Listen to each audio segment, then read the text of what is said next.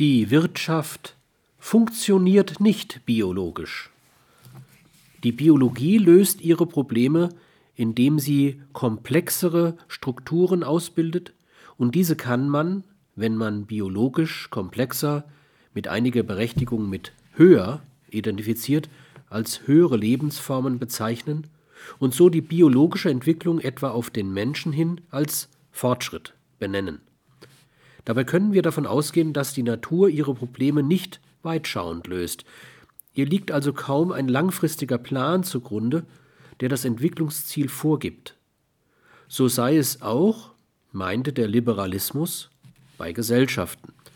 Lösen sie nur ihre Probleme kurzfristig, also im Bereich des im Problemkontext unmittelbar überschaubaren, optimal, dann kann es nur zum Fortschritt, zu einer Aufwärtsentwicklung kommen.